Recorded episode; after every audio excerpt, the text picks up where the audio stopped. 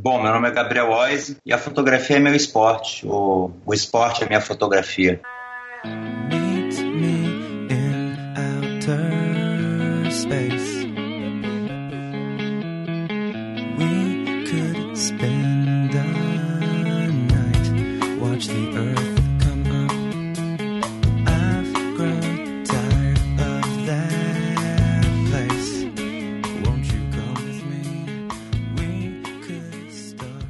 Galera, beleza? Estamos começando mais um Papo de Fotógrafo. Eu sou a Ana Cariani e eu já fiz foto pro Gabriel.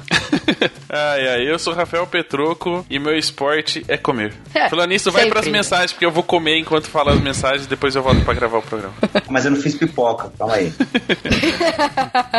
Bom dia, majestade. Bom dia, Zazu. Eu lhe trago as notícias matinais. Vá falando. E para começar o ano como campeão, você, claro, tem que fazer o seu site, né? Pra ficar super fácil, super simples, rápido, prático, lá na 46 Graus. Então acessa agora 46graus.com, conheça a plataforma, escolha o pacote que cabe no seu bolso e seja campeão em atendimento ao cliente, campeão em divulgação das suas fotos, campeão na divulgação do seu trabalho. Você tem ainda o index, onde você pode colocar as fotos para os clientes escolherem online, fazer o download se for necessário, e também a aprovação de álbum online, onde o cliente folheia bonitinho, como se estivesse vendo o álbum, e a gente espera que seu álbum seja tão campeão, tão campeão, que não venha nenhuma alteração. Mas se vier, a plataforma te oferece todos os recursos para você fazer alteração online sem ter muito trabalho. Então conheça os pacotes medalha de ouro, prata, bronze e latão, que tem mais de três pacotes. Né? Não que a latão não vale, vale. Não, é para quem tá começando, digamos é, assim, tipo né? Isso. Aquele incentivo, é uma medalhinha, aquela medalha de honra que você recebia na escolinha, que o professor tinha Dodge no, não dá pro quarto lugar. É, tipo isso. É, é o pacote para iniciante, onde você pode começar lá gratuitamente e mexendo para entender como funciona a plataforma. Mas não desmerece ninguém. Começa lá e você aos poucos vai subindo, desenvolvendo seu trabalho, vai também desenvolvendo seu site. Então, acesse agora 46graus.com e seja um campeão de vendas na fotografia. E para você ser aí medalha de ouro pra valer, né? Vamos somar os prêmios. Podia ser assim também, né? Tipo, você ganhou uma É, dessa... campeão da Copa do Mundo e da Olimpíada, pra pra, pra juntar, é, assim, ganhou uma dessa, dessa, dessa, você ganhou mais uma medalha de ouro. Aí pra você ser medalha de ouro, você tem que se cadastrar lá no Busque Fotógrafo, criar o seu perfil, colocar lá suas fotos de portfólio, pra você ter aí mais clientes. Quer ver? Vamos pensar assim, né? Você tem mais clientes, você tem mais dinheiro, aí você não só tem a medalha de ouro, como você pode comprar mais outras coisas de ouro, né? Vou pensar assim, ouro, bastante dinheiro, sucesso. Equipamentos em, em geral. Também, né? Tem equipamento aí que vale ouro. Exato. então, entra lá no busquefotógrafo.com.br e em breve mais serviços e novidades para nós fotógrafos. Busquefotógrafo.com.br, onde fotógrafos e clientes se encontram. E é claro que nós não poderíamos aproveitar esse tema de esportes e falar do time incrível que estará no Papo do Bem, trazendo muito amor, carinho e conhecimento para vocês. Então acesse agora www.papodefotografo.com.br barra Papo do Bem, conheça o time incrível que estará com a gente no dia 3 de maio, lá no Anfiteatro da Pai de São Paulo, compartilhando muito conhecimento sobre fotografia de família, casamento, newborn e sobre álbum. É um time incrível. Nós estaremos lá fazendo todo nós seremos os MCs, é. né? Mas não cantaremos funk. Seremos mestres de cerimônia. Ufa, apenas, né? apenas e nem dançaremos. Mas vai ser um dia super legal. É baratinho para você participar. Mas esse dinheirinho, esse valor que a gente tá pedindo de contribuição vai ajudar muito as crianças que a PAI atende. Então acessa agora papodefotografo.com.br barra papo do bem veja como se, inscre como se inscrever, veja onde vai ser para você não perder nenhuma informação e a gente espera vocês lá no dia 3 de maio com todo esse coração e cabeças abertas é, para muita informação, ok? Combinado? Então, prepara o físico aí, dá o play e vamos correr.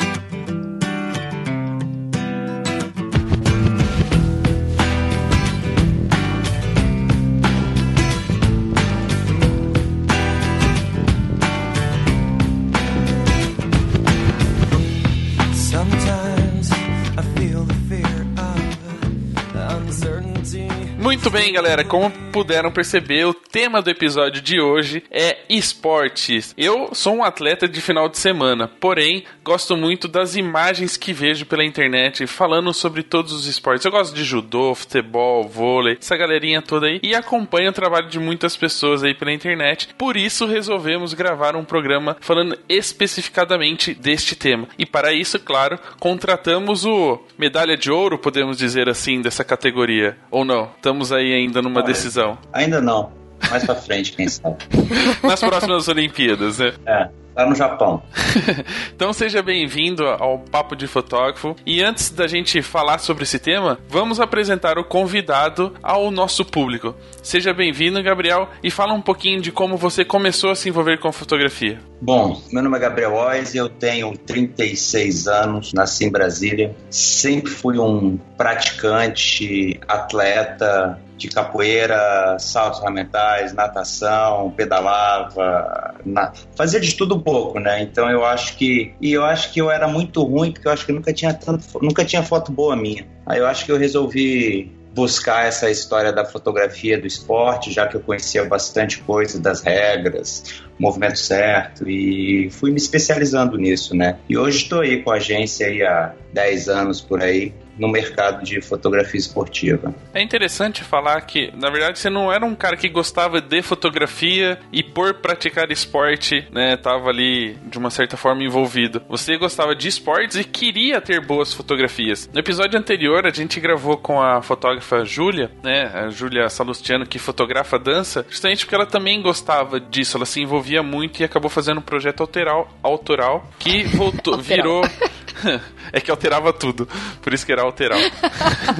e que acabou se transformando no, no trabalho dela. É, de uma certa forma, aconteceu o mesmo com você? É, de uma paixão que você tinha pelo esporte, ele se tornou um meio, né? Um, uma forma de é, sustento para você e a fotografia veio depois ou você também já, já fotografava ali alguma coisa e acabou unindo o útil ao agradável? Não, entrar, entrar nesse meio da fotografia esportiva é muito complicado, né? Você tem grandes fotógrafos aí que estão há vários anos, décadas, fazendo esse trabalho. Então, assim, a gente sempre começa fazendo aquele aniversário do filho do amigo, aí depois um chama para fazer um casamento, aí você faz um site gestante, você vai fazendo tudo. Aí quando eu vi que eu estava muito pro social, eu resolvi jogar tudo para cima. Aí eu joguei tudo para cima, não fazia mais casamento, não fazia mais gestante, não fazia mais corporativo, não fazia mais nada. Aí resolvi durante um ano me dedicar só à fotografia esportiva para entrar nesse meio, né? Então, o que, que eu fazia?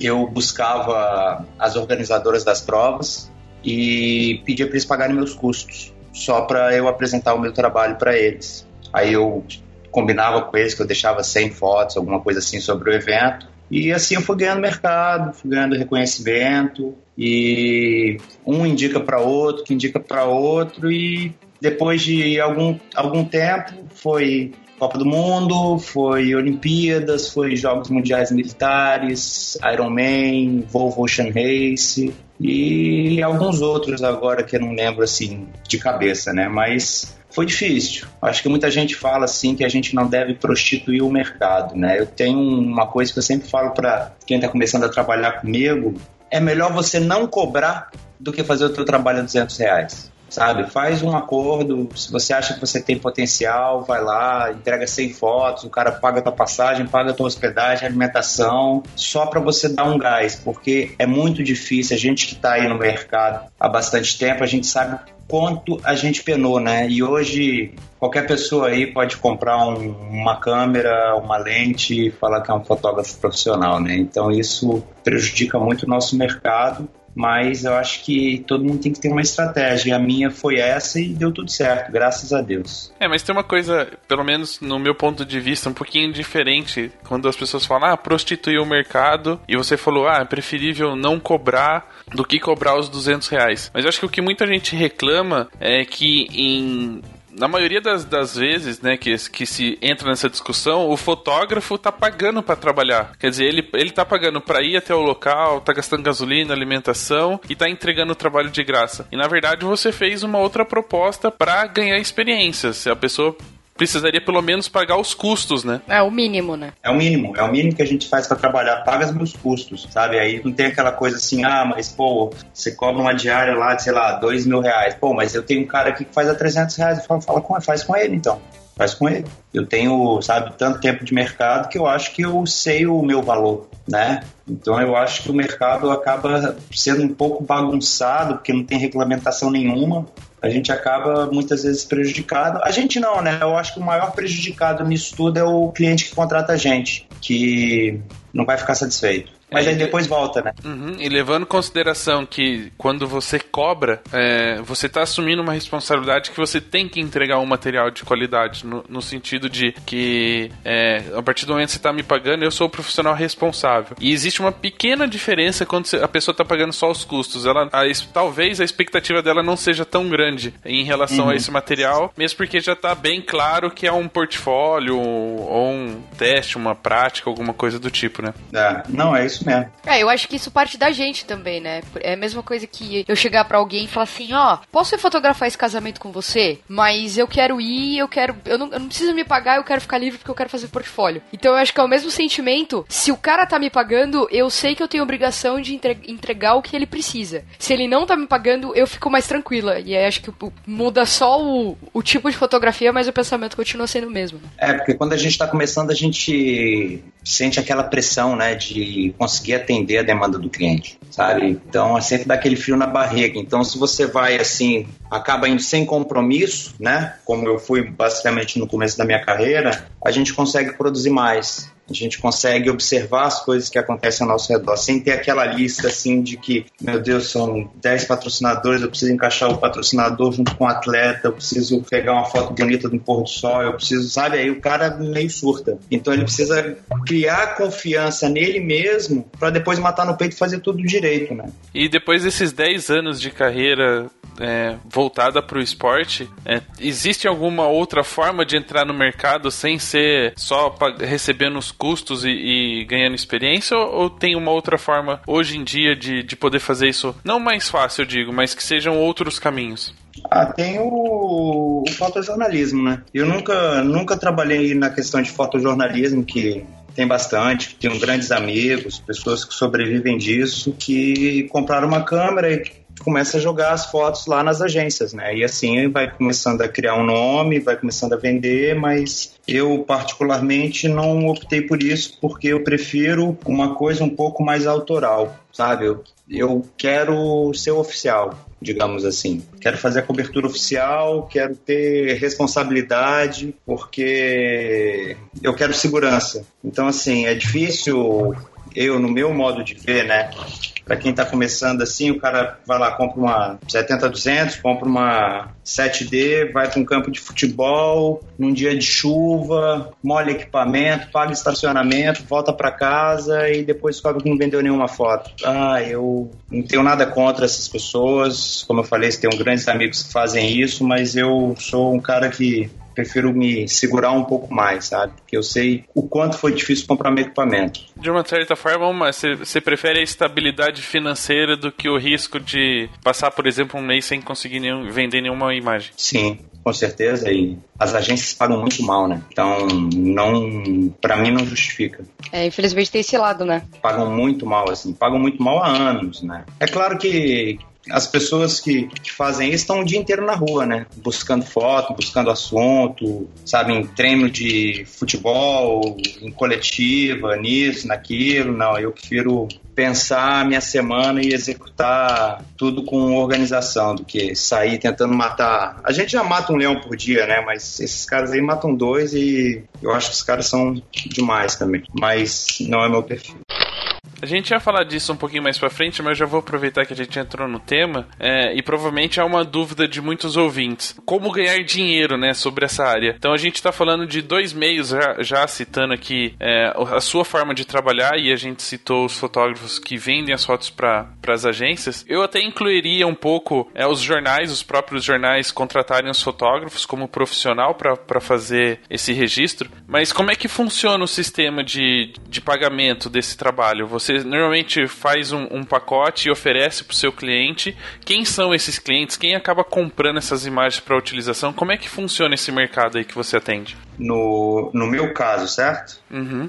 Eu, eu, eu sempre busco fazer a cobertura oficial do evento. Eu tô, ou seja, eu sou o responsável pela fotografia que distribui para a imprensa, que tem que fazer o pós-venda, que tem que pegar todas as placas de todos os patrocinadores, que tem que fazer as ações que acontecem durante o evento, que tem que registrar do começo ao fim, não só o esporte, mas um pouco do social, um pouco da publicidade, um pouco do público, sabe? Então eu busco no, nos meus trabalhos vender isso. Não, eu quero fazer a fotografia oficial. Então, beleza, faço fotografia, a fotografia oficial. Vou fazer a largada, vou fazer a chegada, no caso de uma corrida, vou fazer todas as, todas as áreas de hidratação, vou buscar, sabe, fotos bonitas, porque o ano que vem, se o cliente conseguir um material pós-venda bom, que eu consiga registrar isso, pô, por que, que não ele não vai fechar um patrocínio a mais? Ou vai aumentar um pouco mais a cota de, de patrocínio. Pô, isso acaba, isso acaba voltando para mim. Então você dá a cara do evento do cliente. Sabe, você é a pessoa responsável por vender esse evento no ano seguinte.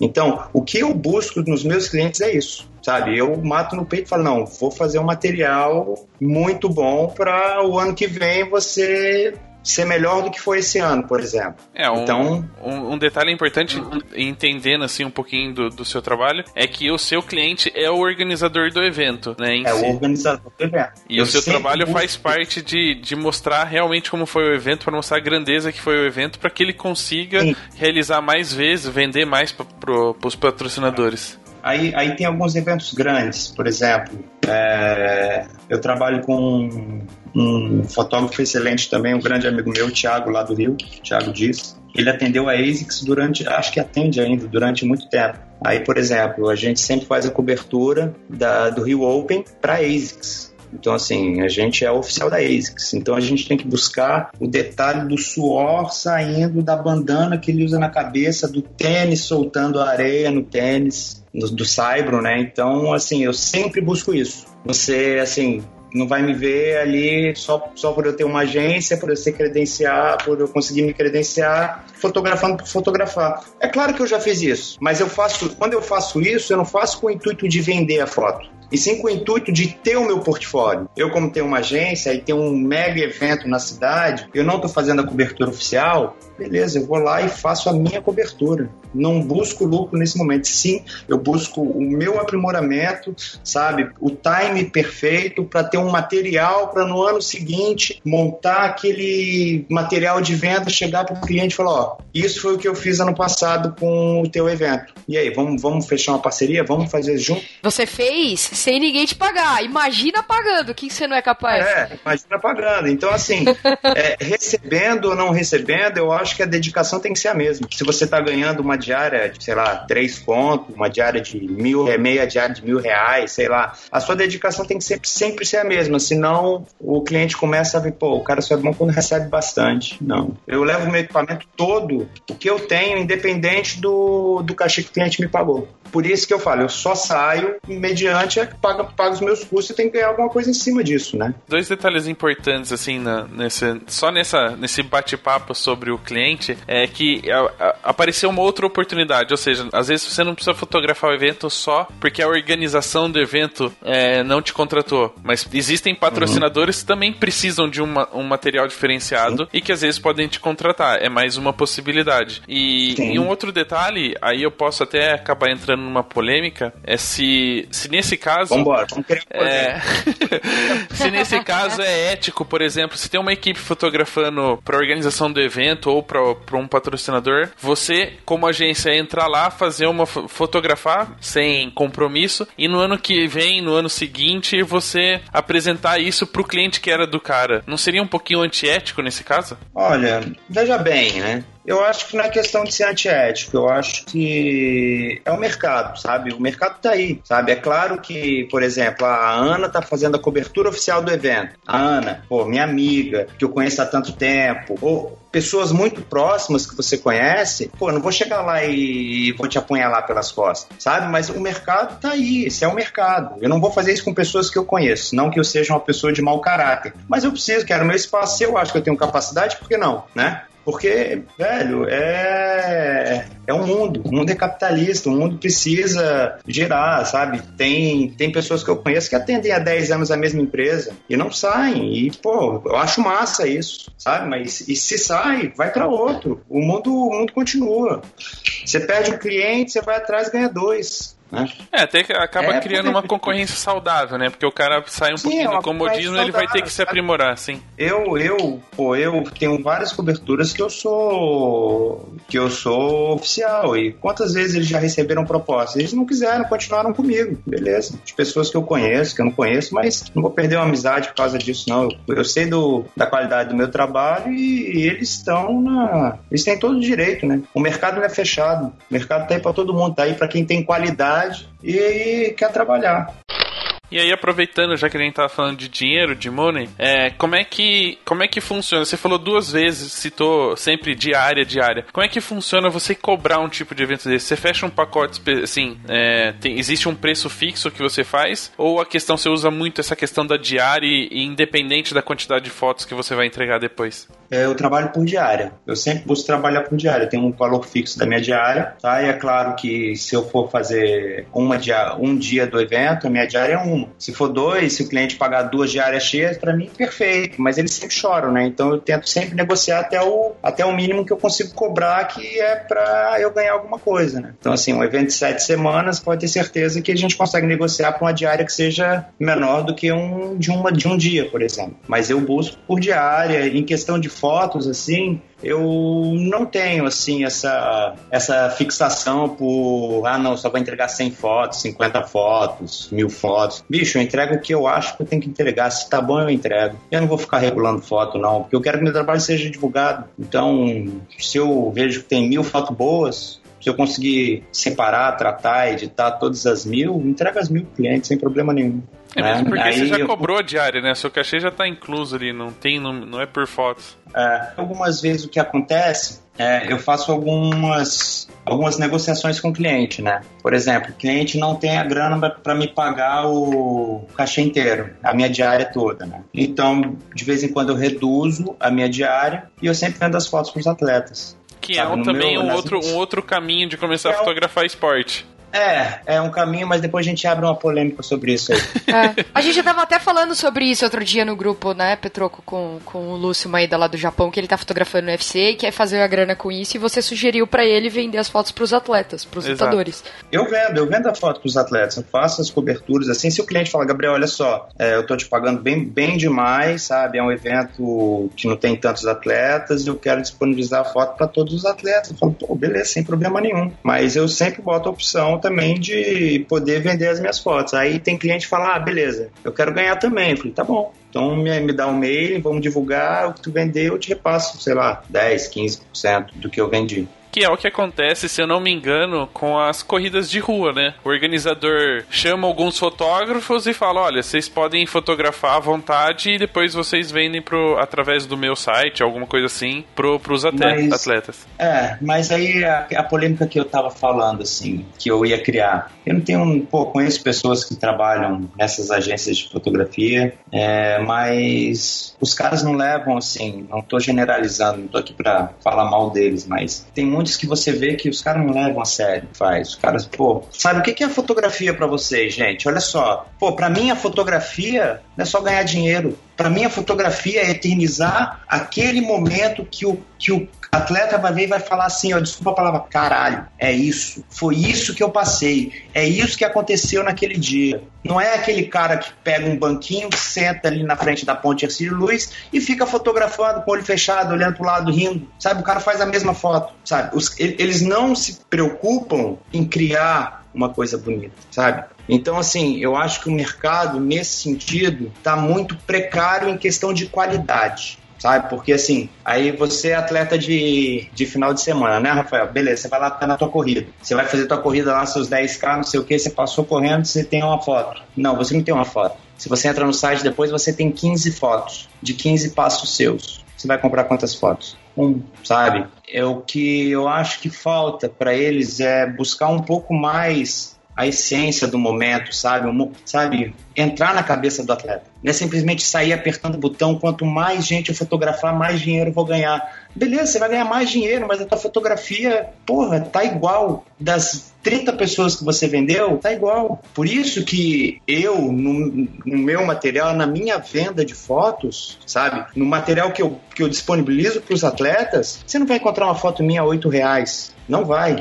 Por quê? Eu tenho um equipamento que eu conquistei com muito suor, sabe? Que não é barato, sabe? Eu tenho um seguro, sabe? Eu faço limpeza dos meus equipamentos depois que eu tô na água salgada, sabe? Tem um risco. Eu me jogo dentro do mar, eu me jogo no chão, eu subo em cima de uma árvore, sabe? Depois eu pego todo aquele material, olho uma por uma e vejo, não, essa é a foto vai encontrar a tua foto lá, aquela que você está suando, chorando, com a cabeça rachada, não a 8 reais. A 30 pila, 40. Eu boto o preço das minhas fotos. Se eu acho que aquela foto vale 100, eu boto 100, sabe? Porque eu sei que aquela foto é importante para o atleta. Porque você estava dentro da cabeça dele, você sentiu sabe? O quanto foi difícil completar aquela maratona, ou aquela travessia, ou aquela, aquele tubo, sabe? Então, assim, nesse quesito de, de venda em massa, eu acho que tem muito, tem um espaço enorme para quem está querendo ingressar nessa, né, né, na profissão de, de fotografia esportiva, ganhar dinheiro. Tem um espaço enorme. Agora, assim, só não vai cair naquela zona de conforto com a cadeirinha no chão, fechar o olho e fotografar todo mundo que passa na tua frente. Pensa na foto. É uma coisa que eu faço. Antes de qualquer prova, antes de qualquer evento que eu faça, eu vou lá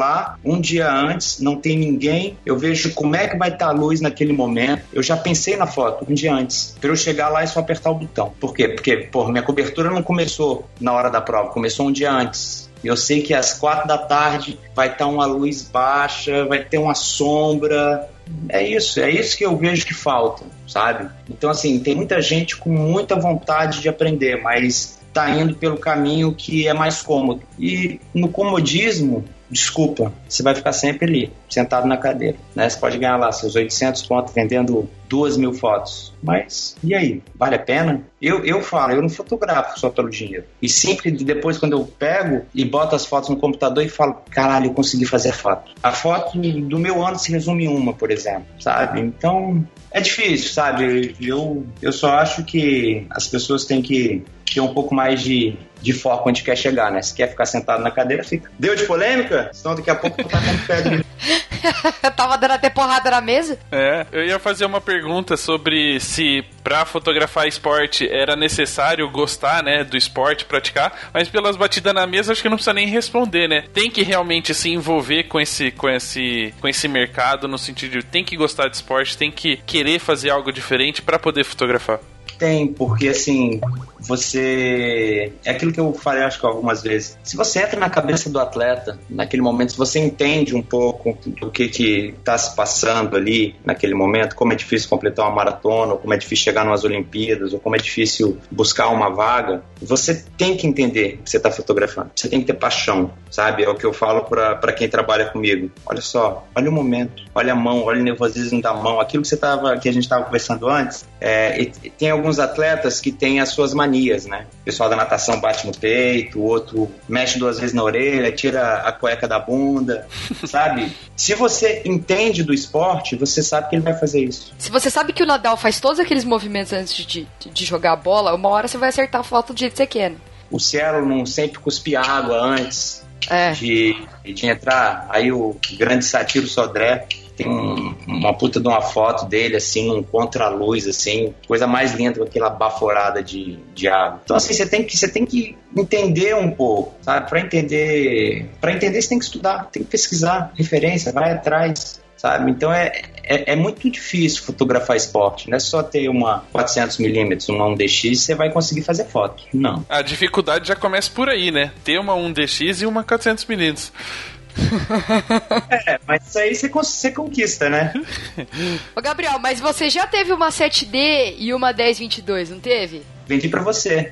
Então, exatamente. Então você começou de 7D e 1022. Comecei de 7D. Eu lembro, eu lembro até hoje, o 2011, Jogos Mundiais Militares. Eu, Dário Sampaio, Ale Carnieri, todo mundo do casamento, menos eu, né? Levei os dois para fazer a cobertura dos Jogos Mundiais Militares, foi fantástico também. Chegamos lá, todo mundo de Mark II, 70, 200, 16, 35, 50 milímetros. Neguinho de um DX 1D, né? Naquela época, não sei se não tinha um DX, e bicho, a gente tirou leite de pedra, sabe? Com o equipamento que a gente tinha. Por isso que eu falo, velho, equipamento ajuda, ajuda, claro, porque, pô, você faz 11 fotos por segundo com a 1DX. Com a Mark II a gente fazia 4. Então é muito mais fácil pegar o momento do que com um equipamento um pouco mais, mais lento, assim, né? Mas você consegue, se você entende do esporte e se você conhece o teu equipamento, você sabe exatamente se você apertar o botão, você vai pegar a bolinha na raquete do tênis amassada, uma Mark II,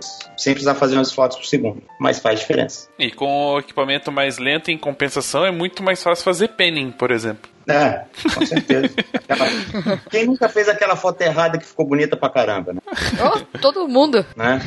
Aí o cara fica carregando com black rape de duas câmeras aqui, esquece de travar, aí vai mexendo, mudando a velocidade, você acha que ela tá certa, quando você pega pra tirar a foto, não deu certo. Mas aí no final das contas deu, né?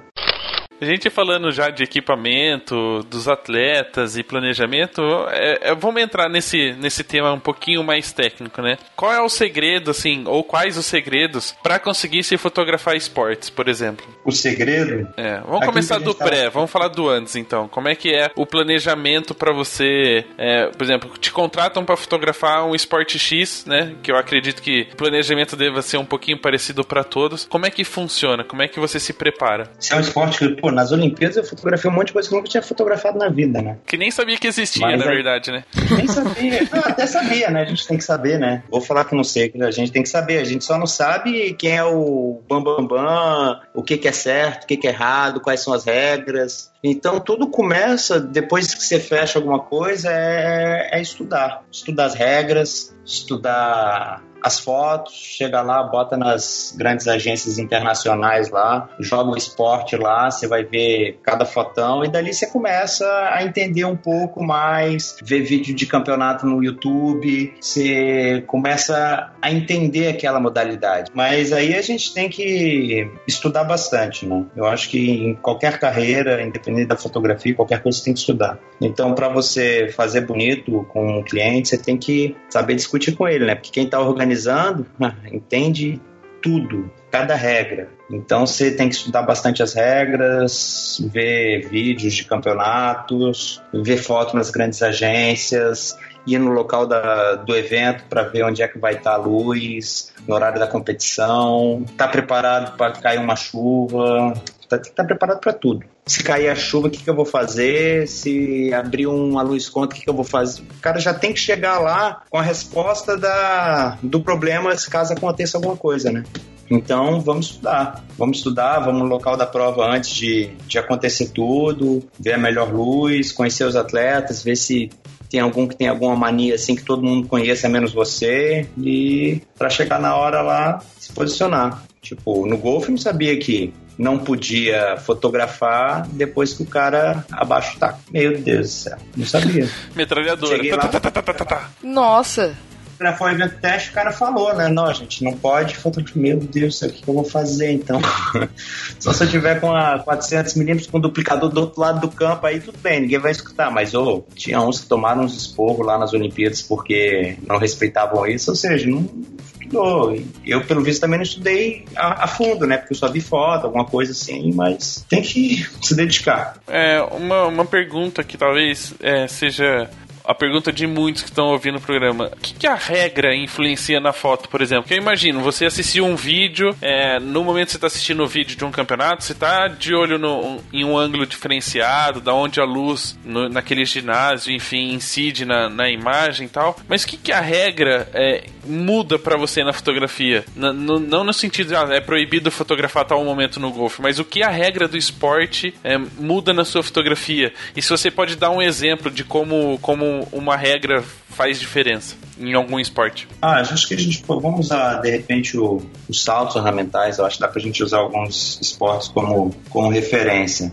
Por exemplo, quando o pessoal dá, dá, dá o, aquele mortal com os parafusos, tudo, a perna tem que estar retinha. Se a perna estiver dobrada, cruzada, com pé de pato, a foto pode estar bonita, mas não vale. Então, assim, é uma regra que, pô, se você cruza as pernas durante o salto, você vai perder ponto. Ou é uma regra que, se você pisar na, na linha, no salto de 3 metros, no vôlei, vai perder. sabe? Então, são algumas coisas que para o atleta, eles sabem que a foto pode estar bonita, mas para eles não vale nada. Mas e se for aquela foto que, por exemplo, é, sei lá, um lance normalmente que acontece no futebol? Pra mostrar assim, ah, tipo, Brasil perdeu, tem lá a foto do Neymar chutando a canela do outro, ou caindo no chão, ou pisando na bola, aí tudo bem, sabe? Se for para mostrar assim que o teu atleta pisou na bola, tipo a, a foto da, da menina dos saltos lá, aquela a Ingrid, ela caiu de costas, né, na, acho que no, no Mundial, lá na seletiva do Mundial lá, e tava tudo errada, mas aquela foto mostrou que deu, deu zica, e ela não conseguiu a vaga. A foto tá feia, mas zerou o salto, mas mostrou que que deu que, que não deu certo. Mas eu acho que a gente sempre busca a foto que deu certo, né? Então a gente pode definir que a gente pode definir que fotojornalismo é para mostrar a foto que deu zica. E foto artística, autoral, é, são as fotos bonitas dos atletas.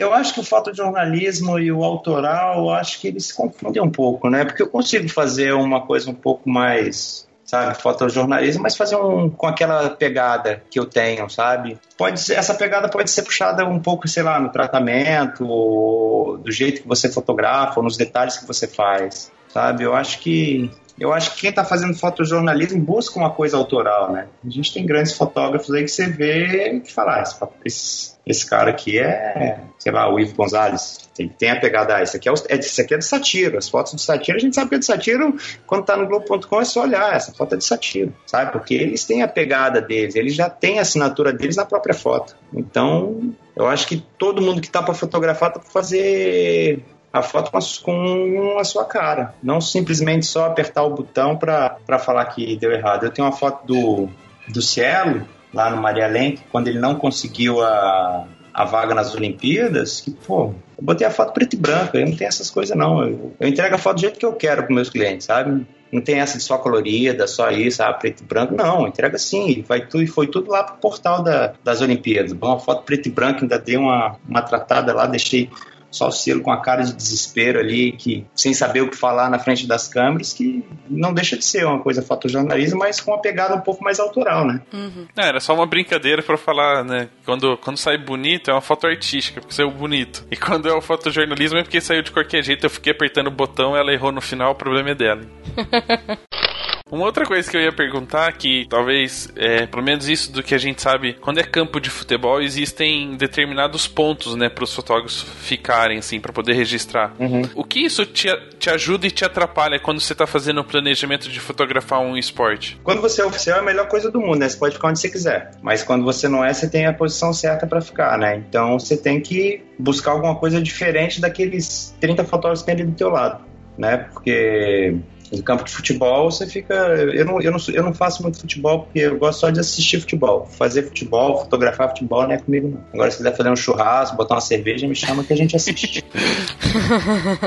Mas, velho, aquele ponto foi definido porque dali sai foto boa, sabe? Se a televisão achar que você não tá atrapalhando, né? Então, assim, nos eventos testes do Rio de Janeiro, das Olimpíadas, eventos testes, a gente teve alguns problemas lá porque tinha transmissão da, da Sport TV e a gente não podia ficar ali, mas era posição olímpica, sabe? Posição de foto olímpica. Então a gente tinha que buscar alguma coisa fora da posição que a gente poderia fotografar nas Olimpíadas, que a gente estava aparecendo na televisão. Então sempre tem a foto. A foto está sempre ali. E são poucos os que conseguem ver, sabe? Se a pessoa relaxar e ver o que está acontecendo, você pode estar em cima do campo, atrás do campo, do lado do campo, você vai ter a tua foto. A tua foto está sempre ali esperando você. Só basta você ver, observar ela e e apertar o botão. É, por exemplo, na natação, ali também tem sempre a, a, o espaço onde os fotógrafos ficam, né? Que é próximo da área do. do... Nossa, gente. Sim. Deu tem, na palavra. Tem, na natação tem na largada, na chegada. Na largada. É, na largada, na chegada e as grandes agências podem ficar de frente para o atleta, né? Ali é a foto. As grandes agências podem, podem colocar a câmera embaixo d'água, mas sempre tem a foto. É, na Sei verdade, lá, na, na, piscina tem a raia dos fotógrafos. Eles ficam nas raias próprias.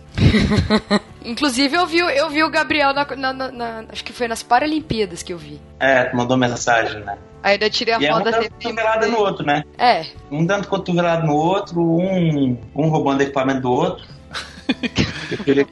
Eu tive equipamento roubado por fotógrafo nas Olimpíadas. Nessas Olimpíadas? É. E só pode ter fotógrafo, só tinha fotógrafo do meu lado. É complicado, né? Porque a gente mesmo preza tanto esse negócio da segurança, de tomar cuidado com o equipamento, porque as pessoas roubam o equipamento que a gente deu duro para conseguir e o cara vai lá e rouba o equipamento do outro, né? Tipo. É, e uma, e uma dica que eu falo, velho. Tá começando, pô, já faz seguro. Melhor você prevenir do que tomar um prejuízo maior, né? Porque foi difícil conquistar. E é difícil pagar seguro, é, mas pode ser que nunca aconteça nada. Mas quando acontecer, eu conheço várias pessoas que foram roubadas e não tinham seguro. Agora pessoas foram roubadas tinham seguro e não teve problema, né?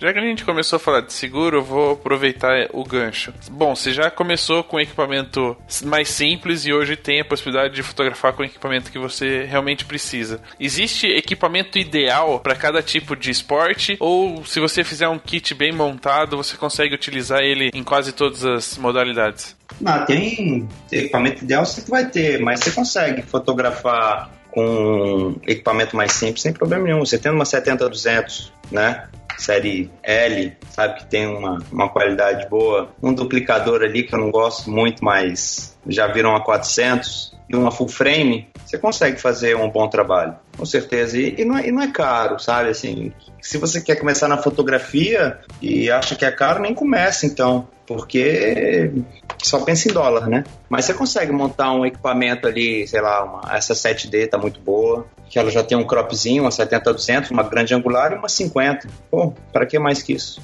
Às vezes eu saio para fotografar com aquele tanto de equipamento, chego lá, uso três, três lentes, sabe? Né? Pô, pra que, que eu tenho tanta coisa? Mas tem aquela coisa que o cara sempre quer mais, né? Não, o cara já fala assim, ah, eu preciso de uma 600, porque vou fotografar esporte, eu preciso de uma tele. Ah, mas a 600 é um caso de amor. Hoje, qual que é o seu kit, assim? O que, que você leva normalmente para um evento? O, o, que, que eu levo? O básico, é. Eu levo uma 1DX, eu levo a 400 quando eu acho que eu preciso, né? Porque eu não vou levar 400 para tudo também, com um trambolho.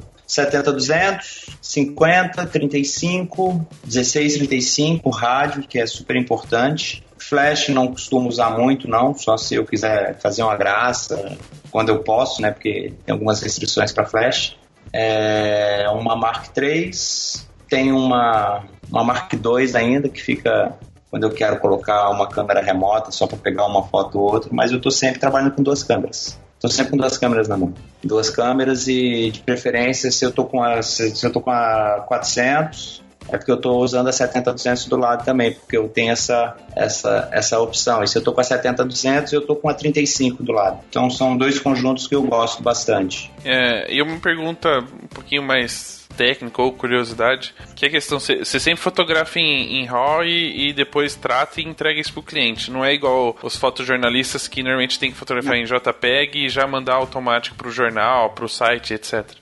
Não, só fotografo em RAW e quem está trabalhando comigo só fotografa em RAW. Nada de JPEG. Se o cliente, mesmo sendo assim, pai bola, tipo, ah, tem que fotografar e enviar, velho, não tem problema, você vai perder dois. Você não está querendo vender a foto antes da pessoa que está do teu lado. Então, pô, eu tenho um arquivo em RAW, eu dou uma mexida nele e mando pro cliente. Mas só, ó, não, não entra JPEG no meu, na, minha, na minha câmera. Nem quando eu estou fotografando assim, com a família, né? É mal de fotógrafo que está acostumado a tratar foto, né? E assim, agora que você, você falou um pouco aí do tipo de arquivo que eu uso, acho que a gente podia falar um pouco do workflow, né? Uhum, claro, aproveita a oportunidade. Eu acho que é muito importante também. Eu. Como, como funcionam as minhas coberturas? Eu trabalho RAW, Photomechanic e Lightroom. São o, os programas que eu uso. Estão sempre abertos quando eu estou fazendo qualquer fotografia. Como eu faço que, assim, me melhorou 100% do tempo, né? Estou usando o Photomechanic há pouco tempo, foi até o Ale que falou no Ironman, pô, usa isso aqui que tu vai ver que tu vai ganhar tempo. Eu estou fazendo a cobertura, fotografo, pego o cartão, né? Quando é, eu tenho que mandar na hora, assim, muitas vezes, quando a gente está fazendo oficial, terminou a prova, você tem que separar aquela meia dúzia de fotos para mandar, para eles separarem para a imprensa ou para botar no site, alguma coisa assim. Então eu fotografo, pego o cartão, boto no leitor, abro direto no Photomechanic. Não baixo o cartão. Eu baixo o cartão só em casa. Só depois que eu baixo, faço backup. Porque na hora. Porque demora muito, né? Você baixar, importar tudo pro Lightroom ou selecionar do Lightroom. Então já abro no Photomechanic, seleciono lá as 10, 15 fotos que eu quero. Dali já mando direto pro Lightroom. Já jogo o tratamento, faço os ajustes todos. Dali já mando e-mail direto pro cliente. E quando chego em casa, o que, que eu faço? Aí eu, aí eu baixo o cartão inteiro, que aí eu ganho esse tempo. Aí quando eu vou, vou, vou dormir, eu baixo tudo. Né? Eu deixo lá, baixo cinco cartões e deixo renderizando um para um a noite inteira. E o fotomecânico eu só uso durante o evento, que é muito rápido. Quem estiver ouvindo aí, olha, faz o teste. É muito bom. Conhece, Ana? Usa? Sim, sim. Já testei já. Não, não, não, coloquei ele no meu workflow de verdade, assim, mas eu fiz o teste ele realmente carrega mais rápido. Para mim, assim, é, pelo menos no meu segmento, me ajuda muito. Para separar foto é impressionante. Ele é muito rápido. E se o pessoal estiver ouvindo aí, eu quero alguma coisa de graça, que eu tô fazendo maior propaganda, né? Quero mais um dois de graça. Mas eu acho que é basicamente isso. Aí chegando em casa, baixo tudo, faço dois, três backups e depois eu jogo tudo fora. Não, eu sempre guardo RAW, não guardo JPEG. Eu tenho alguns HDs aqui ao longo desses anos de trabalho, mas só tenho arquivo em RAW, não tenho nada em JPEG. Isso deveria ser uma modalidade esportiva. Paciência para organizar, né? Acúmulo em HD, isso tudo deveria entrar, né? É. Não, e o problema é que ah, se você achar, assim, eu sou, eu, eu posso ser desorganizado, assim, com algumas coisas, mas em questão do, do meu material, de saber onde é está, como é que eu separo, eu faço um catálogo para cada evento, sabe? Nas Olimpíadas eu fiz, eu fazia um catálogo por dia, né? Porque ali a gente fazia quatro, cinco modalidades, eu não ia, não tinha porque criar cinco catálogos, sendo que chegasse à noite, eu ia ter que ver todo o material, dar uma separada. Então era um catálogo por dia e no final de tudo a gente, a gente reúne tudo, né? É claro que a gente, de uma certa forma, o workflow é um, é um funil, né? Muita coisa acontece e vai para um funil e se torna um pequeno obstáculo. Mas na verdade, quais são os maiores obstáculos né, nessa área de fotografia de esportes? Quais são as maiores dificuldades que quem quiser entrar na área vai talvez encontrar aí durante o caminho e vai ter que ter muita persistência para poder superar? Acho que o maior obstáculo deixa eu pensar, essa pergunta foi boa, hein? Maior obstáculo. Praticar tanto exercício que... quanto o atleta para acompanhar tudo ao mesmo tempo. Ah, não, tem que ser. Isso aí é. Isso aí você acaba todo acabado. É, não, tem que estar preparado, tem que fazer uma academia, porque não, não, dá, não, tem, não tem como, né? Mas obstáculo mesmo, eu acho que é ele mesmo, sabia? Acho que é o próprio fotógrafo maior. Eu acho que a gente é o nosso maior inimigo, né? A gente tem que acreditar na gente. A gente tem que acreditar que a gente consegue, que a gente é capaz. E se a gente tiver tudo bem planejado, a gente alcança. Claro que você vai chegar lá, sabe? Você começando na, na fotografia, vai encontrar algumas pessoas desagradáveis, né? Que vão tentar te botar para baixo, mas é ignorar e fazer o teu trabalho fazer bem feito. Acho que eu sou mais enrolei do que respondi, filosofei. Mas mesmo assim, é até, apesar da brincadeira, a questão física é super importante. Você tem que estar bem fisicamente, porque vamos imaginar que fotografar uma Olimpíada não deve ser fácil, porque você tem que andar bastante, acompanhar muito evento, carregar peso. É, isso também, de uma certa forma, no final do dia, acaba atrapalhando um pouco, você fica mais cansado, né? E, e a fotografia não desenvolve como deveria. A questão física é uma outra coisa super importante importante para poder acompanhar esse tipo de evento. Ah, é. Acho que não só as Olimpíadas, mas essa, esse, essas grandes provas, sim. As Olimpíadas, principalmente, que você ficava o dia inteiro e a gente tinha lá né, a Canon lá, a Nikon para dar todo o suporte para todo mundo, então você podia chegar lá igual uma criança, olhar tudo aquilo, ah, não, hoje eu vou querer duas 1DX Mark II, eu vou querer uma 600, uma 200, 400, o cara pega tudo. Né? O cara tem a oportunidade, o cara pega tudo e vai testar tudo. E aí tem que ficar o dia inteiro com aquilo, andando para cima e para baixo. Então você bota uma mochila nas costas e você bota mais duas, duas teles, três, quatro câmeras e fica andando o dia inteiro. E se a pessoa não comer, não se alimentar e ficar tentando dominar o mundo num dia só, não vai dar conta. Vai chegar é, no dia seguinte não vai conseguir andar. Então tem que ter um planejamento, tem que ter uma preparação física, sim, para fazer um, um, uma, um, um trabalho que seja de sete dias. A gente tem alguns que a gente faz aqui que são sete dias que a gente trabalha, pô, das oito da manhã às duas da manhã. Você ó, chega, chega, ainda tem que mandar foto, vai dormir duas, três horas. Você tem que estar preparado para isso. Se você não tiver preparado, você não aguenta. Teu corpo não aguenta. E na metade você está internado no hospital. Então, é isso. Fotografia devia ser uma modalidade olímpica, que a gente faz mais que os atletas. Faz. É, pior que faz. Os atletas só dormem, comem, vão lá, treinam. Dia seguinte, vai lá, faz. O cara treina para correr 10 segundos, por exemplo. E a gente treina 4 anos para fotografar os 10 segundos dele, mas 24 horas depois. Tudo que envolva os 10 segundos, né? Tudo que envolva os 10 segundos, você não pode perder nada. Vocês já pararam para pensar quantos fotógrafos tinham lá para fazer aquela, aquela prova do Bolt? Ali, porque nas Olimpíadas, assim, ó, tem eventos que tem grande procura, né? A gente tinha, se eu não me engano, 2.000, acho que 2.500 fotógrafos, não sei se chegou a, a isso, mas acho que foram uns 2.000 fotógrafos credenciados para as Olimpíadas. E esses eventos do Phelps, do Bolt, do basquete dos Estados Unidos, era só com ticket, né? Então você tinha que fazer o pedido antes, porque é alta demanda, e eles só liberavam para algumas pessoas. Até a abertura, encerramento, era tudo com ticket. Você tem que fazer uma. Você tem que agendar com antecedência de que você quer fazer essa, essa fotografia, se você quer fazer essa cobertura. Tá? Porque é muita demanda. Imagina, todo mundo quer fotografar o cara, a, a última Olimpíada dele. Então todo mundo quer fotografar e tá um caos aquilo lá.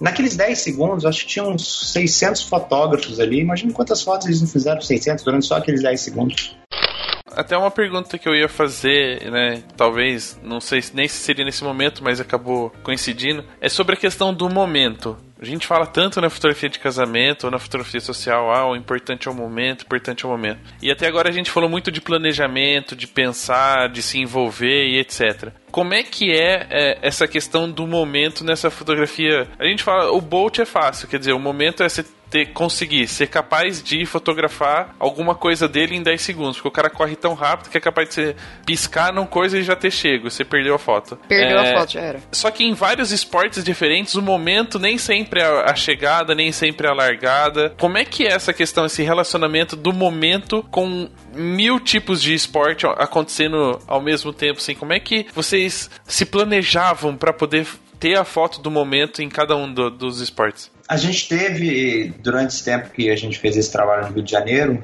antes das Olimpíadas, a gente teve os eventos testes. Foram 44 eventos testes, 44 modalidades diferentes, que testavam várias coisas: placar, público, segurança, iluminação. Então a gente teve esses 44 eventos para descobrir um pouco de cada, de cada modalidade, para saber qual que é aquele momento. Muitas vezes o momento não está durante quando ele corre ou quando ele faz o raio, sei lá, e sim quando ele pega o Vinícius lá, o Tom e abraça, sabe? Uma coisa que eu já é, perdi muitos momentos naquela de ficar fotografando, sabe? Depois que termina, que você acha que você pegou o momento, você vai olhar a foto que você tirou, só que o cara dá uma cambalhota, dá um mortal, tropeça, cai no chão, quebra, quebra os dentes, sei lá, alguma coisa assim, sabe? E é uma coisa que, bicho, muitos que eu conheço cometem esse erro. E eu aprendi a, sabe, a respirar um pouco mais. Deixa terminar tudo, do começo ao fim sabe? Porque de repente o cara vai fazer uma comemoração, vai ver que o cara vai pro teu lado, vibrar. Esse é o momento. Não é só não é só aquela coisa que aquela explosão da largada ou a cabeça baixa na hora da, da chegada. E sim aquele momento, acho que o momento das Olimpíadas foi o, o Bolt olhando pro lado e sorrindo pro Degrasse. Só que tava do lado pegou, quem tava de frente, a gente também pegou essa foto, mas a gente pegou ela de frente. Então acho que esse é o, foi o momento daquilo, sabe? Não tem como a gente falar que o momento é definido. Porque o esporte, a comemoração, a emoção é uma coisa que você não pode medir, sabe? O que a gente teve de muitos momentos foram nas Paralimpíadas. Porque, sabe, é, é muito mais bonito do que a, as Olimpíadas, porque é uma, é uma superação gigantesca. Né? Então ali a gente tem vários momentos de, de tristeza, de alegria, de decepção, sabe? De, de tudo. Sabe? Ver uma, ver uma senhora de 55 anos cega ganhar os 100 metros da natação, e ela subir no pódio e cair nas lágrimas, assim, sem parar e ter que ser consolada pelos outros. Pô, é esse momento. É por isso que eu faço a fotografia de esporte. Porque, assim, são esses momentos que eu acho que eternizam tudo. E não só na fotografia, sabe, de alto nível de esporte, Olimpíadas, Paralimpíadas, não. Pô, em campeonato que eu que eu já fiz, já peguei várias fotos de uma mulher, pô, se ajoelhou no chão, botou as mãos para cima, pô, ela ganhou um torneio de tênis no dia que a avó fez dois anos que faleceu, sabe? Aí eu postei a foto, depois ela me mandou um e-mail assim que, pô, o cara ficou todo emocionado e o cara não sabia que aquele era o, que aquele momento, porque é uma coisa muito pessoal do atleta esse momento. Por isso que eu falo, entra na cabeça dele, observa ele, sabe? Tenta sentir o que está passando por ele. Que aí você vai conseguir fazer um momento. E não abaixa a cabeça para ver a foto, não, que será que você fez boa. Não faz igual eu, não. Relaxa, respira. Vai vir mais coisa boa aí pela frente. Né? Não, ou atrás, né? Mas, é, o primeiro, atrás. o resto vem atrás. É, mas, mas, mas existem momentos assim que todo mundo gosta de fotografar, sabe? Tipo, quando o pessoal sai da na natação, quando eles estão fazendo nado de peito, quando eles estão saindo da água, forma aquela, aquela camada fininha de água. Pô, isso é um momento fantástico, sabe? Ou o reflexo do, do óculos, ou pegar ele de frente no nado borboleta olhando para você. São momentos que, pô, são fáceis de fazer, sabe? Que todo mundo gosta, que o atleta gosta, sabe? Então, assim, é ficar atento, é, é estudar, é, é, ver o que você está fazendo, saber o que você está fazendo. E dar uma aspirada também, né, de vez em quando, né? Bota lá baixa velocidade, usa, tipo, no meu caso, assim, eu eu trouxe para minha fotografia de esporte tudo que eu aprendi no decorrer desse, desses anos todos, de casamento, de casamento infantil, gestante, tudo. A gente sempre traz tudo um pouco, né? A gente vai construindo a nossa bagagem desde que a gente começou a fotografar. E, e você acha que fazer esse, é, ter esse. Aí me fugiu a palavra agora. E você acha que essa coragem de arriscar, por exemplo, fazer um, um penning, né, enquanto tem um atleta correndo, ou um para-atleta correndo de cadeira de rodas, etc., é, é uma coisa que pode diferenciar é, um profissional do outro quando a gente fala de fotografia de esporte? Pode, claro. Mas uma coisa que, que eu falava para minha equipe: pessoal, vamos pirar, vamos fazer diferente, mas garante, sabe? Vamos fazer assim: o café com leite, né? Casamento. Tem um que garante todas as fotos, tem outro que tá como segundo fotógrafo. Muitas vezes tem um terceiro que tá pirando.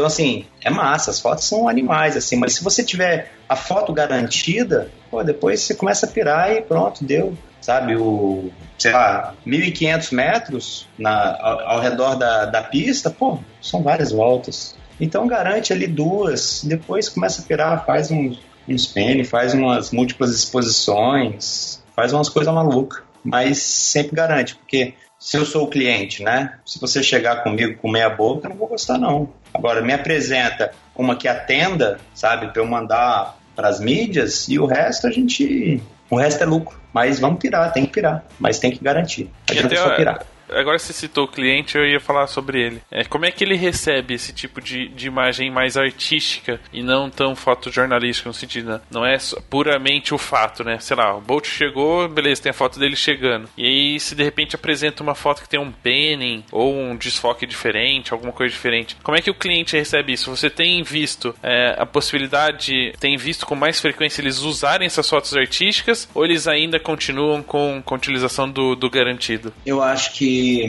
acho que tudo depende do teu relacionamento, do teu nível de relacionamento com o cliente. Eu, eu falei aqui para vocês já, eu, eu não tenho problema não. Se eu gosto da foto preto e branco, eu mando a foto preto e branco. Se eu gosto da foto em baixa exposição, eu mando embaixo. Se eu gosto da foto, sei lá, só um detalhe, eu mando. Mas você tem que ter na manga. Tipo, eu consegui ao longo desses últimos seis anos trabalhando com o Ministério do Esporte, criar a minha identidade com ele, sabe? Então, assim, as fotos que eu mandava para eles não eram fotos assim, mais voltadas para o fotojornalismo. Era baixa velocidade, era múltipla exposição, era, era pirar mesmo, né? Porque esse tipo de foto você já encontra nas grandes agências também, né? Que são as fotos que dão na capa do Globo, essas coisas já estão lá. Então, assim, eu consegui criar com os meus clientes, não só com o Ministério, mas com todos os meus clientes, sabe?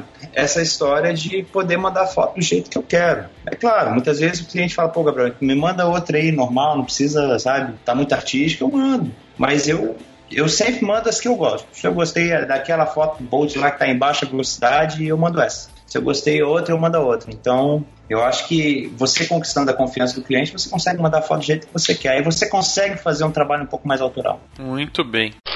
É, é, claro que a gente fala aqui sempre das Olimpíadas, porque talvez seja um dos eventos mais recentes, assim, na nossa cabeça. Mas você já teve a oportunidade de fotografar quatro grandes eventos, pelo menos, né? Que são as Olimpíadas, as Paralimpíadas, a Copa e o Ironman. Eu queria que você contasse um pouquinho de é, quais são as diferenças, né, entre os tipos de evento é lógico que das Paralimpíadas para as Olimpíadas a diferença é muito pouca, mudando apenas as condições dos atletas. E você já citou esse exemplo da, da senhora ganhando na natação aí, todo mundo consolando. Existe uma relação de sentimento muito maior, pelo menos no meu ponto de vista, das Paralimpíadas na questão do, da, do momento da superação, da conquista. É, mas qual foi, assim, ou tecnicamente ou pessoalmente para você, quais são as maiores diferenças entre esses eventos e uma característica de cada uma, assim, que seja muito particular que ajudou ou atrapalhou durante a cobertura? Bom, Copa do Mundo eu não cheguei a fazer a Copa do Mundo em si, né? Eu fiz, eu fiz o acompanhamento de, eu fiz a construção da, dos estádios. Você estava precisando de dinheiro e ajudou lá com os pedreiros? É, eu tava precisando lá e eu ia lá, tava tomando café com os pedreiros, almoçando com os caras lá. Mas certo, a Ana também foi, né? Depois a Ana podia contar um pouco dessa experiência lá junto com os pedreiros lá, como é que não, na verdade, eu fiz, acho que foi o quê? Umas quatro fotos só. Porque, se eu não me engano, você tinha que era uma vez por mês, né? Fotografar os estádios que estavam sendo construídos que iam ser usados na Copa. E aí, aqui em São Paulo, quem fazia foto pro Gabriel? Porque o Gabriel, na época, estava morando no Rio até, não era? Ou você estava na ponte aérea? Tava, em Floripa. Tava em Floripa. É, mas aí eu e fazia aí... Curitiba, Porto Alegre e São Paulo. Aí São Paulo eu eu passei pro Dário, que passava para você, Curitiba, e eu comecei fazendo, depois eu passei pro Ale e fiquei mais em Porto Alegre mesmo, né? É, na verdade eu acabei fazendo uma vez só, porque que acontece? A gente tava, ele tava fazendo o do o Itaquerão. E ali na região ali para você parar o carro, não tem como você parar o carro na avenida que passa na frente do Itaquerão, não, não pode parar. Então ele falou: "Ana, vamos comigo, eu largo você, dou a volta com o carro e enquanto isso você faz as fotos". Então foi assim, eu não tive contato com os pedreiros, Petroco. Foi do lado de fora. Não recebeu assobios. não, não, não, ninguém assobiou pra mim. Então, assim, né, fui sair do carro com a câmera na mão, com a 70-200, deve ter sido uma das únicas vezes que eu usei a 70-200 na vida, que eu nunca nem gostei do peso dela, não aguento o peso dela. Fiz algumas fotos. Certo, então. Ah, tá.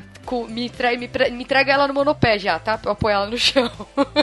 E aí ali, algumas fotos ali do, da parte de fora do estádio. Depois a gente foi um lugar que, ó, que a galera tinha um sofá, tinha uma bandeira do Corinthians e tal. Que o povo que mora do lado ali gostava de ficar assistindo a construção do estádio. Aí a gente subiu lá também, óbvio, também pra fazer uma zoeira, porque como eu sou corintiana, tirei uma foto com o Itaquerão atrás e tal, fiz algumas fotos ali. Mas. Mas é um negócio muito legal e que a gente não sabe que existe, né, às vezes, esse, esse tipo de trabalho de fazer o acompanhamento da construção dos estádios que vão ser usados na Copa. É a mesma coisa que é a mesma coisa fazer a cobertura de um casamento, gente. A gente conta uma história. Nada mais é do que a fotografia de esporte contar a história. E assim, graças a Deus, assim, a gente conseguiu contar, a agência, a Oise Action, conseguiu contar a, a, a história da década de ouro no esporte brasileiro, sabe? Porque a gente fez o acompanhamento das obras para a Copa do Mundo, acabamos não fazendo a Copa, fizemos o acompanhamento das obras das Olimpíadas durante dois anos. Copa do Mundo foram três ou quatro, se não me engano. Fizemos os jogos e fizemos um pouco de legado do que, do, do que ficou para a população, assim, né? Então, assim, foram dez anos que a gente conseguiu fazer um material histórico, sabe? Eu acho que o mais legal é isso. É conseguir fazer, sabe? Hoje, o, acho que o meu legado que eu deixo aí para os meus filhos, tudo, é isso. Eu consegui fazer, sabe, o registro da década de ouro no esporte brasileiro, não só no esporte, mas assim, na construção de, dessa história toda sabe? Isso que foi bastante legal desses, desses trabalhos. É claro que, pô, fazer uma, uma Olimpíada é fantástica, sabe assim? Sabe, é uma organização sabe? Que você não vê todo dia, sabe? Tudo funciona, tudo dá certo. Claro que de vez em quando o ônibus atrasa, mas, pô, você tá em Copacabana, passa um ônibus na frente da tua casa para te levar lá pra Barra.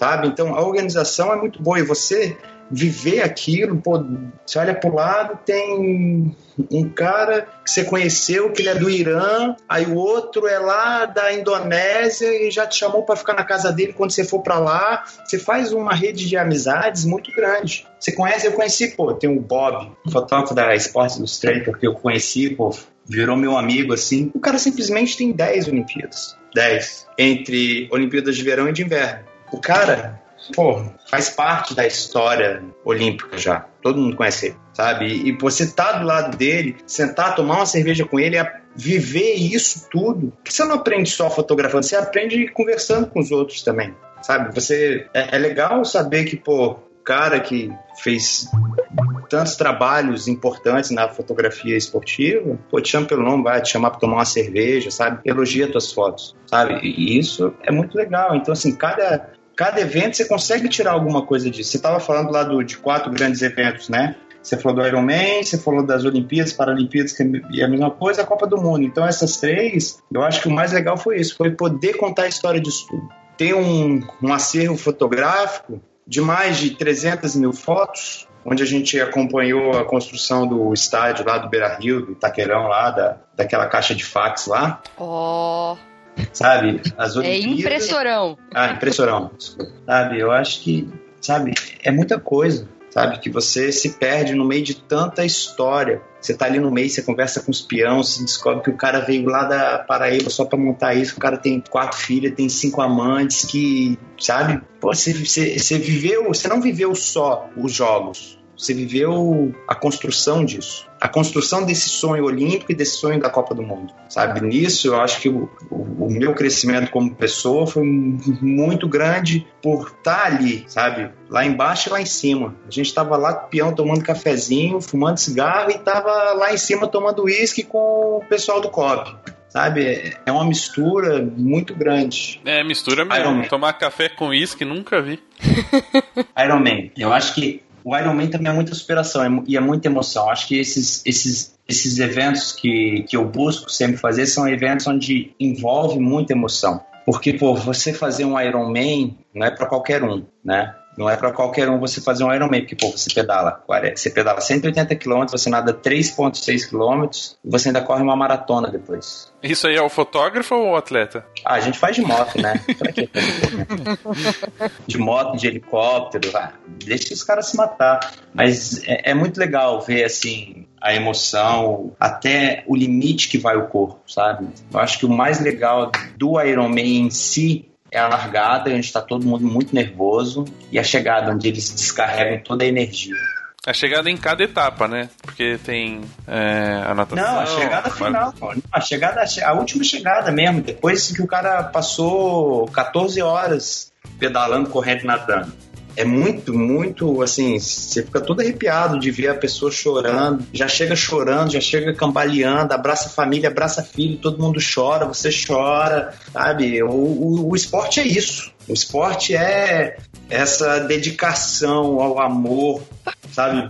O cara gosta de sofrer, né? É, um tô falando, fotografia devia ser uma modalidade, devia ser um esporte. É, e a gente, pô, faz tudo isso, né? O problema é que a gente corre com 400, aí cai no, cai no chão com o motoqueiro, bate a cabeça, mas não bate a câmera, sabe? Quando Já chega no final tudo. do mês, quando chega no final, no nosso caso é do mês, a gente abraça a família e chora que não tem dinheiro. É. não dá pra comprar equipamento, é tudo igual. Aí você faz a foto da vida, manda pro cliente, o cara aplica um filtro, sabe? É, então.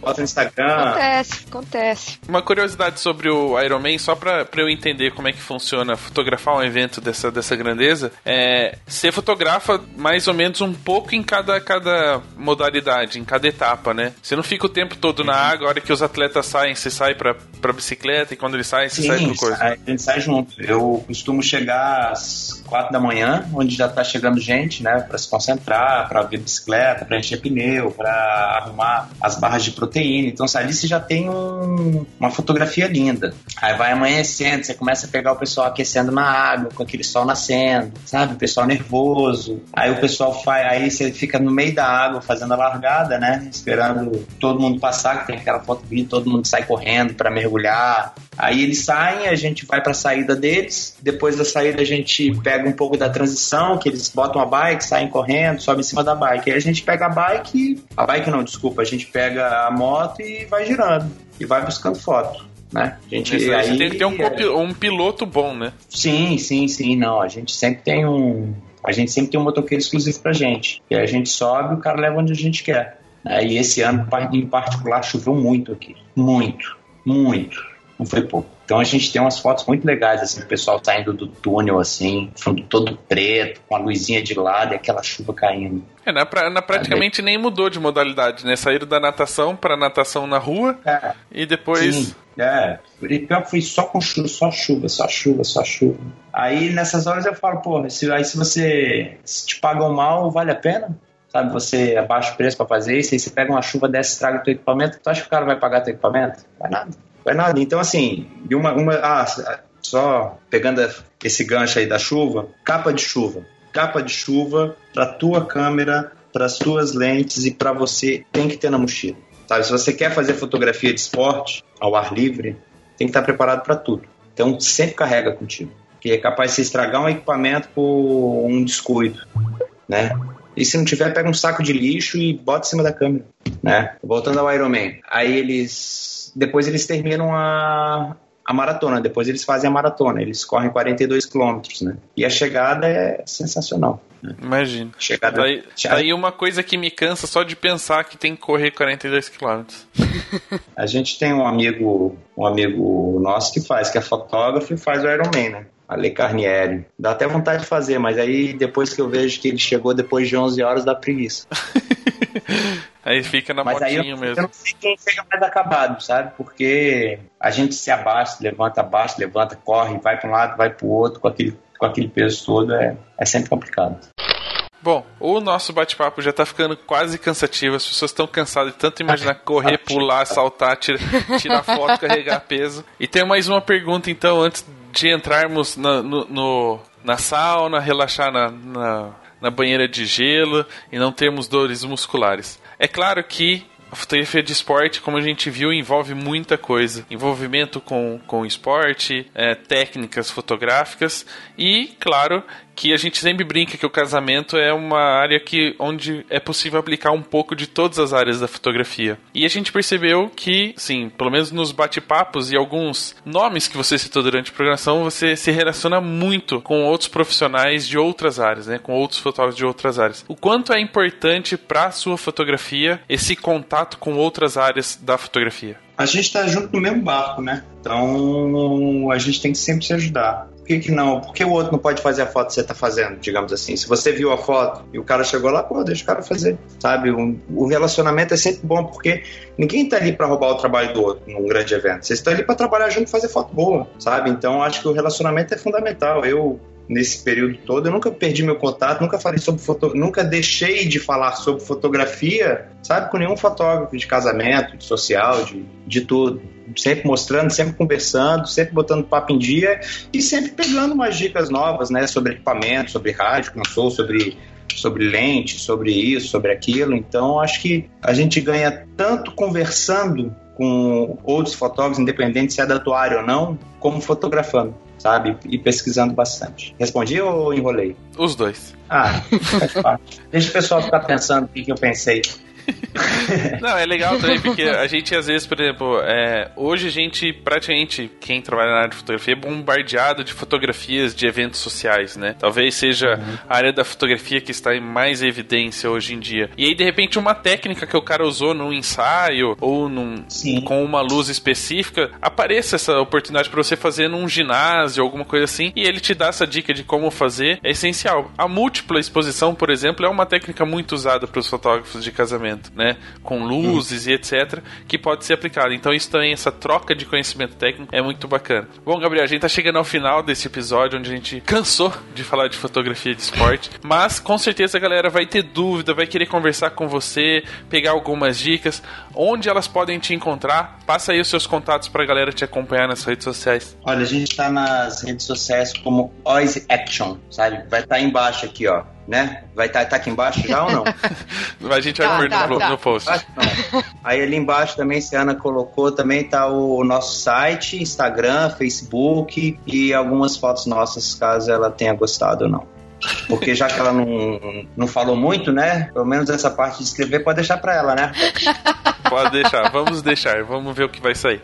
Mas qualquer coisa aí é lá no site, tem uma parte lá para falar comigo, manda e-mail, a gente responde, a gente não demora, a gente tá sempre em busca de novos fotógrafos para trabalhar com a gente, porque a gente tem várias coberturas no Brasil inteiro. Então, manda aí seu portfólio, vamos trocar uma ideia e vamos dominar o mundo. É isso aí, galera. O papo de fotógrafo é informação e oportunidade de emprego. Então fiquem com Deus e até o próximo episódio. Valeu!